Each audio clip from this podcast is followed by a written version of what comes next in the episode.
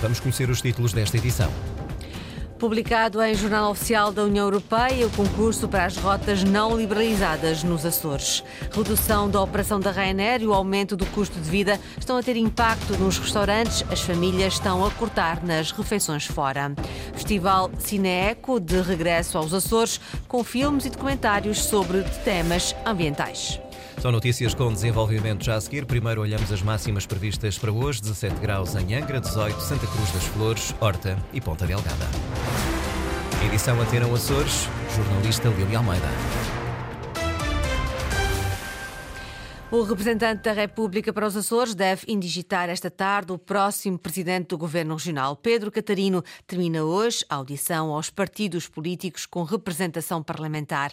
Pelas 17 horas fará uma declaração aos jornalistas no solar da Madre de Deus em Angra do Heroísmo, sem direito a perguntas, em que deverá indigitar o próximo presidente do Governo dos Açores. A coligação PSD-CDS-PPM venceu as eleições regionais do dia 4 de fevereiro sem maioria absoluta elegeu 26 dos 57 deputados da Assembleia Legislativa Regional, precisando de mais três para ter maioria absoluta.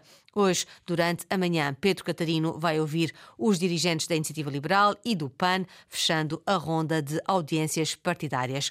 Ontem à tarde foram recebidos os representantes do Chega e do Bloco de Esquerda.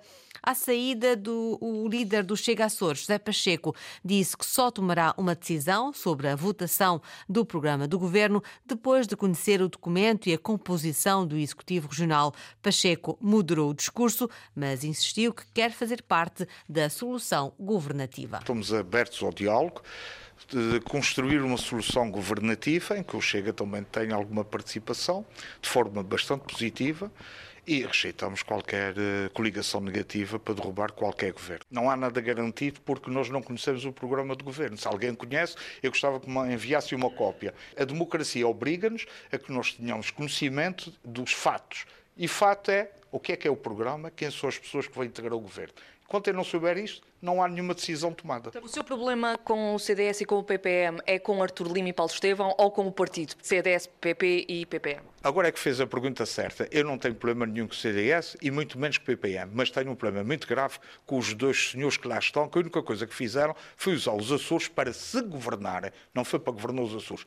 Já o coordenador do Bloco de Esquerda Açores, António Lima, mantém a posição, votará contra o programa do governo. Sempre dissemos que não apoiaríamos, não viabilizaríamos um governo da coligação de direita, fosse com o Chega ou sem o Chega, eh, e disso não restam dúvidas. Conhecemos o programa eleitoral da coligação, que será o seu programa de governo, eh, e esse programa de governo terá a nossa oposição e faremos contra esse programa de governo. Eh, sobre a formação do governo, cabe ao Sr. Representante da República, tendo em conta os, os, os resultados eleitorais, eh, decidir quem digita para, o, para, para, a presidência do governo. Cabe, essas são as suas funções. Sabemos que é, o mais provável é que seja a coligação uh, e Jaime Bolheiro a ser indigitado, uh, mas nós temos essa transparência. E o compromisso que fizemos com os eleitores durante a campanha de não, não viabilizar essa solução do governo. As audições com o representante da República terminam esta manhã com o deputado da Iniciativa Liberal Nuno Barata e com o deputado do PAN Pedro Neves. Pedro Catarino anuncia às 17 horas quem é que indigita para presidente do governo. Antena Açores tem missão especial a essa hora, conduzida pelo jornalista Pedro Moreira, para acompanhar a declaração de Pedro Catarino e posterior análise com comentários de vários especialistas. Já está publicado o concurso para as ligações aéreas entre os Açores, a Madeira e o continente, ao abrigo das obrigações de serviço público. As companhias aéreas interessadas em explorar estas rotas têm 62 dias para apresentarem as suas propostas.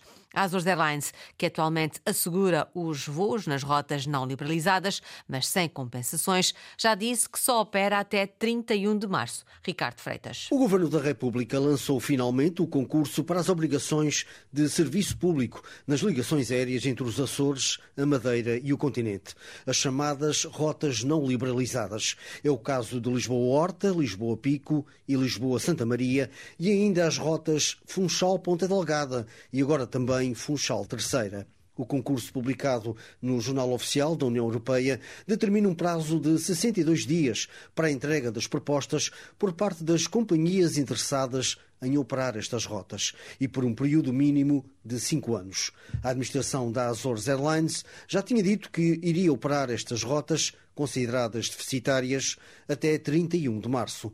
Isto porque a companhia aérea efetuou estas ligações sem as devidas compensações financeiras. Recorde-se que o Conselho de Ministros autorizou, em outubro do ano passado, a realização de uma despesa até 45 milhões de euros para a prestação do serviço público nas rotas não liberalizadas.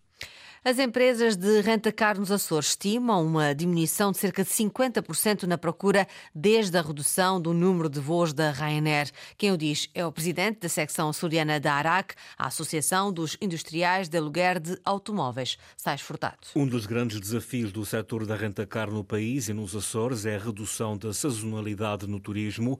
A redução dos voos da Ryanair para a região desde outubro passado veio agravar a situação com forte impacto no setor setor? Eh, nós, o nosso cliente, ao fim e ao cabo, eh, vem em, todos, em muitos voos, eh, mas há aqui, um, há aqui uma percentagem que utiliza as companhias low cost e se desloca também para o alojamento local e que utiliza e muito a nossa, as viaturas para se deslocarem. E claro que sim, sentimos aqui, deve ser dos sectores que mais sente esta, esta dificuldade e esta falta. O impacto foi, foi substancial, mas podemos falar aqui em quebras de ordem de 50%. Luís Rego, presidente da secção açoriana da ARACA, Associação dos Industriais industriais de aluguer de automóveis. Outro desafio é a transição para frotas de carros elétricos. A nível nacional, das 120 mil viaturas ligeiras de rentacar, metade já está eletrificada. Nos Açores, o processo é mais lento, sobretudo porque não há postos de carregamento suficientes. Aqui nos Açores a dificuldade é maior, estamos um pouco mais atrasados nesta matéria porque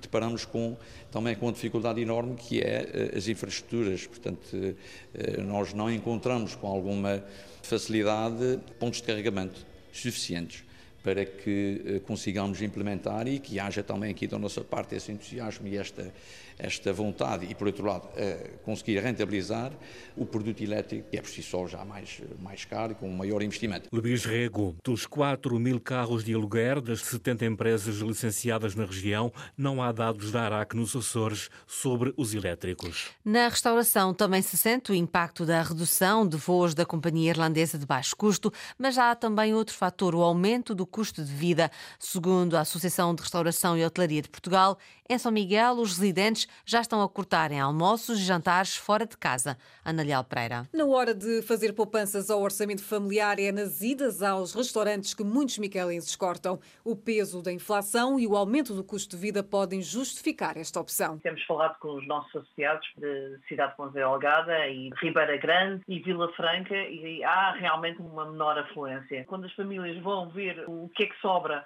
para poderem jantar fora ou almoçar fora, já diminuem bastante as idas ao restaurante. Estão a ressentir-se bastante da, da, inflação. Cláudia Chaves, presidente da delegação nos Açores da Associação de Hotelaria e Restauração de Portugal, diz que a retração de clientes é mais sentida em residentes e pelo aumento de preços. É nos residentes que se tem vindo a assistir uma menor afluência à restauração, aquelas pessoas que normalmente iam almoçar fora todos os dias da semana porque têm pouco tempo de almoço almoço, eh, isso deixou de acontecer tantas vezes, eh, exatamente porque os preços já é muito raro poder encontrar um prato do dia a 10 euros. Há outros fatores que explicam a menor afluência, diz Cláudia Chaves. Para além da época baixa, este ano os turistas estão a poupar nas viagens e há também a redução de voos da Rainer. A Rainer tem alguma culpa de estar a, voar eh, apenas duas vezes por hum, semana. Isto diminuiu bastante a frequência dos turistas, inclusive dos nacionais. Mas o turismo ainda é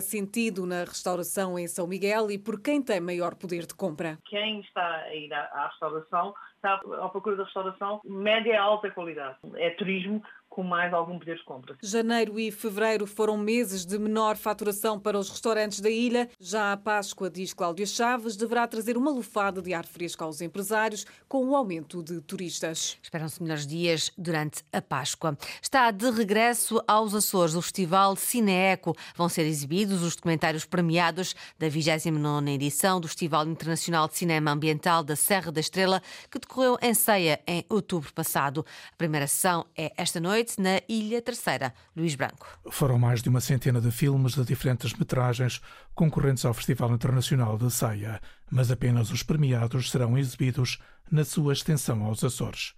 no circuito dos cineclubes. O tema central é o ambiente e a sua sustentabilidade. Há uma série de instituições que realizam, em parceria com a Câmara Municipal Feia, as extensões ao longo de todo o país deste festival, essencialmente no primeiro semestre do ano seguinte. O Cineclube da Ilha Terceira, na região dos Açores, promove e coordena a extensão em todas as ilhas dos Açores de há dois anos esta parte. Jorge Paulos Bruno, do Cineclube de Heroísmo, entidade coordenadora da extensão do Cineeco aos Açores. Pretendemos com este projeto, com a realização desta extensão nos Açores do, do Festival de Cineeco, captar novos públicos, públicos essencialmente jovens, interessados e despertos para a questão da sustentabilidade do nosso planeta para as questões ambientais. O Festival Internacional Cineeco é organizado pela Câmara Municipal de Ceia há quase 30 anos. Decorre no último semestre de cada ano. No semestre seguinte, os filmes vencedores percorrem o território e regiões autónomas. Nos Açores, haverá projeção destes filmes no circuito Cineclubes em todas as ilhas. A primeira sessão esta noite, na Recreio dos Artistas, às 21 horas, será exibido, entre outros, Esta é uma história sobre água, de Kathleen Harris e Samuel Viana, documentário galardoado com o prémio curta-metragem em língua portuguesa no Cineeco 2023. Estão atualizadas as notícias da região a esta hora, edição das 8h30 com a jornalista Lídia Almeida. Relembro que toda a informação está em permanência online, a cores.rtp.pt e também na página de Facebook da Antena Açores.